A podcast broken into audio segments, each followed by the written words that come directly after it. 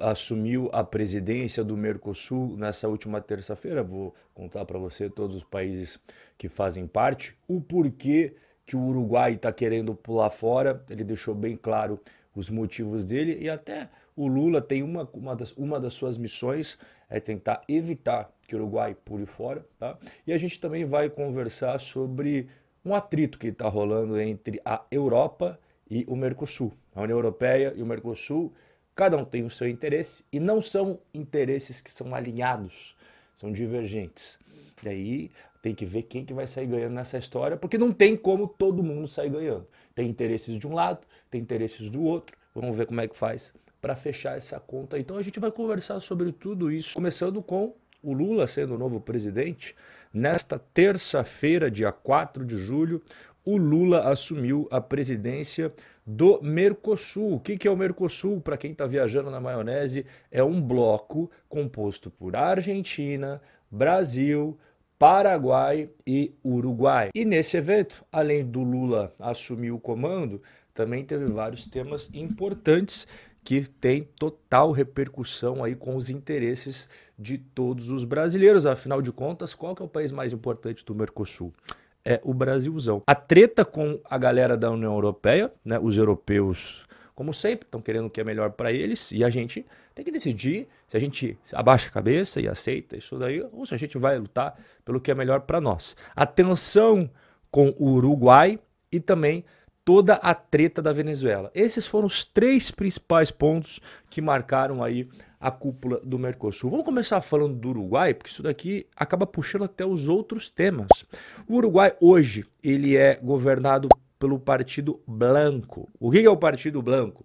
É considerado o partido de direita no Uruguai. Quem que é o presidente do Uruguai? É este senhor aí, o Lacalle Pou, que está na presidência desde 2020. E a Venezuela, ela não faz parte do bloco, ela já fez parte do bloco. Né? E, inclusive, o Lula já mencionou no, no passado a possibilidade de readmitir a Venezuela no Mercosul. Por que, que a Venezuela fazia parte e deixou de fazer parte? Porque ele foi suspenso tá? pelo próprio Mercosul lá em 2016. Na época, o pessoal do Mercosul falou assim: cara, o que está acontecendo na Venezuela, ó, 2016, um bom tempo atrás. O que está acontecendo na Venezuela é, esses caras aí não vivem numa democracia, não. Então, como o país não cumpre os, os, critérios democráticos, a gente vai suspender os caras do bloco. Foi por esse motivo que a Venezuela saiu. Inclusive, o presidente do Uruguai, o Lacalle Pou, falou o seguinte agora, nesse evento. Está claro que a Venezuela não vai sair para uma democracia saudável.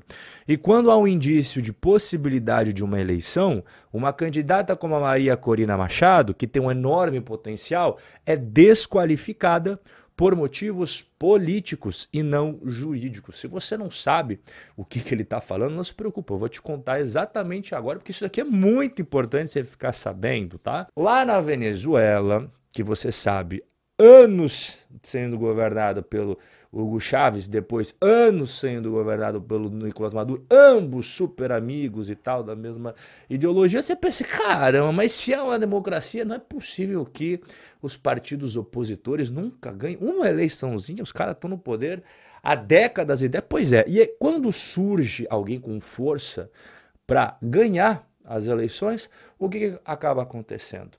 Foi exatamente isso que aconteceu com a Maria Corina Machado. Ela era líder da oposição, ou seja, contra o governo do Hugo Chaves, estava bombando nas pesquisas. De repente, o que, que aconteceu?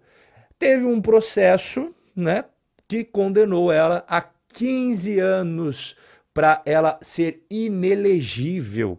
Ela não vai poder se candidatar durante 15 anos para as eleições na Venezuela. E um tempo atrás, o Brasil se meteu no bagafe por conta do que o Lula acabou falando, pegou mal para todo mundo, o mundo inteiro, cara, viu esse negócio. O Lula disse que a Venezuela é vítima de narrativa de antidemocracia e autoritarismo. Isso daí aconteceu quando o Nicolás Maduro veio visitar o Brasil no finalzinho de maio. Você deve ter acompanhado aí as notícias na mídia e logo em seguida o presidente do Uruguai, de novo ele, você está vendo que ele está em cena em todas, né? Lacalho Pou desmente Lula.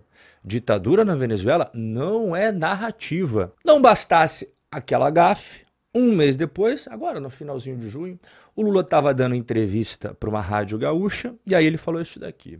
Venezuela tem mais eleições do que o Brasil.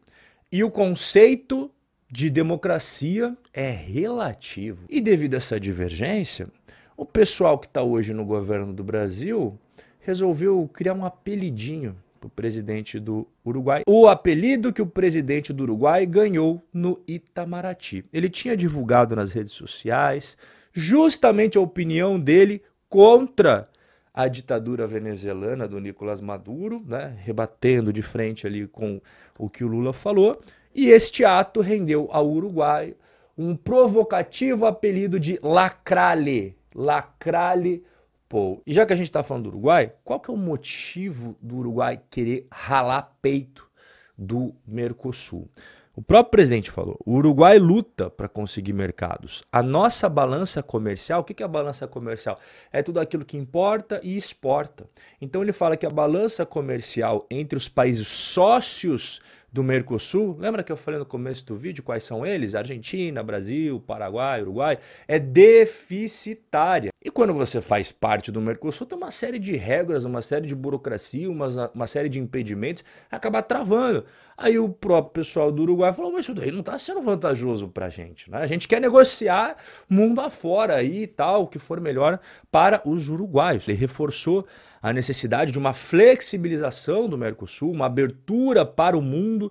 E seria o melhor cenário se isso fosse feito de forma conjunta, todos os membros do Mercosul. Só que se não for possível fazer dessa maneira, ele falou: nós vamos fazer por conta própria nós vamos fazer unilateralmente. Vamos cair fora do Mercosul e vamos fazer o que é melhor para o Uruguai. Está conversando com os chineses, quer fazer acordo comercial com os chineses, convidou o pessoal do Mercosul para se sentar à mesa junto com os chineses, mas se não quiser, ele não tem problema, ele vai sozinho. E é por isso que o Uruguai acabou não assinando. No final do evento, eles sempre assinam, todo mundo em conjunto. Mais uma vez, o Uruguai falou: olha, eu não vou assinar, ficar clara a rachadura. E o último tema que é a questão da treta com a Europa. Aqui, vamos ver como é que o Lula vai resolver essa situação, porque não é uma situação fácil, porque os caras são poderosos lá, viu? Os caras sabem muito bem mexer os pauzinhos por trás das cortinas, temos que tomar cuidado que a gente vai fazer, porque não dá para confiar muito nos caras da Europa, não. Lula assume comando do Mercosul e diz que não aceita espada na cabeça em acordo com a Europa. Por quê? Porque a União Europeia fez exigências adicionais para fazer um acordo comercial com o bloco. Como sempre, os europeus estão preocupados com eles. Eles não querem saber se será melhor para o Mercosul, se será melhor para os brasileiros, para os argentinos. Eles estão preocupados com o deles. Né? E o nosso objetivo deve ser exatamente o mesmo, preocupação com nós. O que, que os europeus estão pedindo? Eles estão pedindo sanções caso os países do Mercosul não cumpram compromissos ambientais. Quem que vai definir os compromissos? Quem que vai definir as coisas? Os europeus. Então, qual é o problema disso daí, né, cara? É que tem gente que acaba sendo ingênua nesses pontos, acaba acreditando que os europeus estão brigando pelo meio ambiente, que realmente estão preocupados com isso. Não, eles querem criar um monte de problema, barreira, dificuldade, burocracia para segurar um monte de coisa no Brasil para sempre ter uma carta na manga. Então, se você fizer alguma coisa que começa a prejudicar os interesses deles, eles tiram a carta na manga do quê? Do meio ambiente. Agora eu te pergunto uma coisa: e se for ao contrário? Se alguma cagada acontecer na Europa de meio ambiente, clima, não sei o que lá, o Mercosul poderia fazer o mesmo com eles? A Europa sempre gosta de fazer com que a gente coma na mão deles. Tem outros lugares do mundo que não ficam fazendo essas exigências para nós. Mercados consumidores que já passaram a Europa faz bastante tempo. Bom, mas eu já conversei demais sobre hoje, agora eu quero ouvir a sua opinião sobre tudo, tudo isso que a gente conversou aqui, é Uruguai, é Venezuela, é Lula no Mercosul, é essa espada na cabeça da Europa no Brasil. E eu vou dar uma olhada aqui nos comentários, eu adoro o nosso bate-papo e a gente vai se ver no nosso próximo encontro. Forte abraço e até lá.